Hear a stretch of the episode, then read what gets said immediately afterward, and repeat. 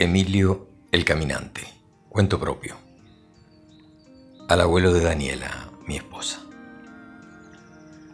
Colapsaba el día, se derretían las alturas chorreando colores sobre el río Paraná.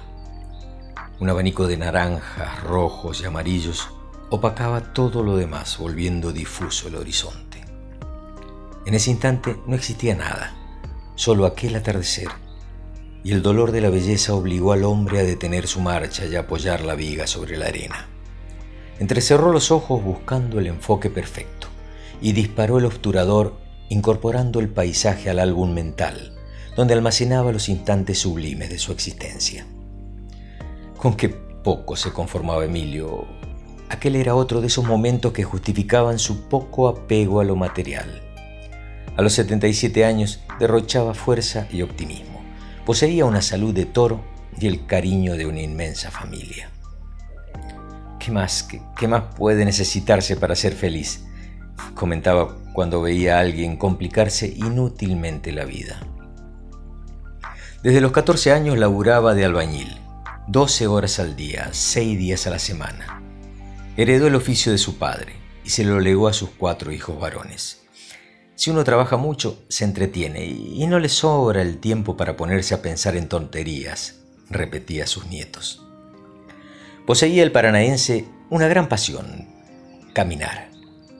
Y eran la huerta y el Partido Radical sus únicos vicios permitidos. A pie iba y volvía de la construcción, no importaba lo lejos que ésta se encontrase. A veces lo separaban de la obra 10, 15 o hasta 20 kilómetros, pero no era nada para él. Salía de madrugada y regresaba con la luna como compañera. En un anochecer al comienzo de su último retorno es donde lo ubica mi relato. Había trabajado en la construcción de la cabaña de un amigo a la vera del río, unos cientos de metros arriba de la toma vieja. Apenas seis kilómetros lo distanciaban de su casa en la esquina de Soler y Bucetich. Salió más temprano de lo habitual pues era noche de miércoles, noche de comité, y se acercaban las elecciones. Encontró en el camino una viga de buena madera que le vendría de perlas para apuntalar el techo de su galponcito, enclenque desde la pasada tormenta, y sin pensarlo dos veces se cargó el pesado listón al hombro. Los domingos, después de dedicarle un par de horas a la huerta, verdadera envidia de todos los vecinos, almorzaba con hijos y nietos.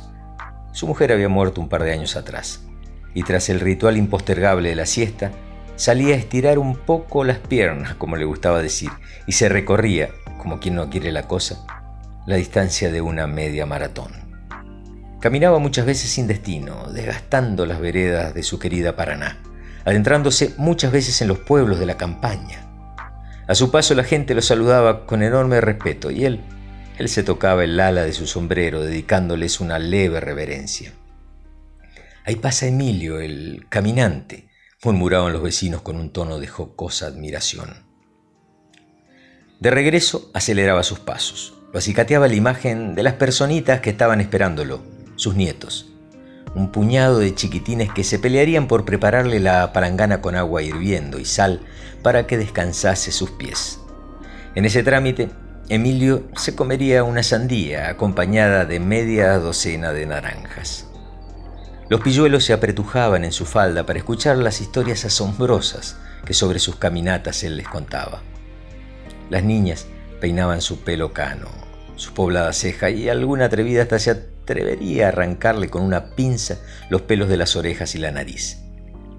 En esa rutina el anciano era feliz. Siete hijos complicados pero adorables y todo el tiempo del mundo para caminar. Supo tener mucho dinero. Dos veces ganó el gordo de Navidad de la Lotería Nacional. Se compró primero tres pares de buenos calzados para caminar. Luego la casa grande para meter a toda la familia y por último dos inmensos campos con cientos de vacas. Tras la insistencia de sus hijos, al fin se compró un autito, aunque nunca se subió a él y lo terminó regalando, ni siquiera aprendió a manejarlo. Con mis dos piernas tengo más que suficiente, no hay que andar echando humo al aire sin sentido, repetía el humilde albañil. Nadie supo nunca bien qué pasó con las tierras y el ganado. Dicen que un supuesto amigo, abusando de su confianza, lo estafó y se quedó con todo. A él poco le importó y nunca más quiso comentar el asunto. La plata solo ensucia y envilece. Salud, amor familiar y lo necesario para que no te falte ni techo ni comida. No pido más. Así estoy bienísimo, argumentaba, defendiendo el que era su principal axioma de vida. Durante el poco tiempo que fue rico, no cambió ni un ápice su forma de vivir, no alteró ni un centímetro su rutina diaria, y se sintió profundamente feliz cuando volvió a subsistir con lo justo. Era tan desprendido que la segunda vez que obtuvo el premio lo compartió con un hermano que había sabido jugar el entero con él por mucho tiempo, pero que llevaba ya años sin hacerlo. Eso sí, le cobró los billetes anteriores. El hermano adquirió cuatro casas y vivió de rentas por el resto de su vida. Bordeó el río por un par de kilómetros más y cuando la paja brava le impidió el paso, subió al camino por un sendero custodiado por sauces llorones. Aspiró hondo, llenándose los pulmones con el perfume de su amado Paraná. Antes de perder de vista el majestuoso cauce del agua, viró la cabeza y lo observó con cariño, como despidiéndose de él.